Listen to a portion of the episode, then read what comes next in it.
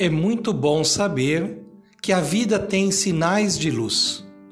Uma luz que se irradia com as pessoas, com os acontecimentos, com as lembranças, com os sentimentos bons, com a alegria que portamos dentro de nós. Tudo isso se manifesta como mistério, verdadeiro milagre que nos coloca em conexão com o sagrado que habita em nós. Sejamos luz. Pode ser que existam sombras também. Mesmo assim, não desista de desenvolver suas potencialidades. Não se aprisione no medo. As sombras podem ser um recado de que a luz está pedindo passagem. Sejamos luz.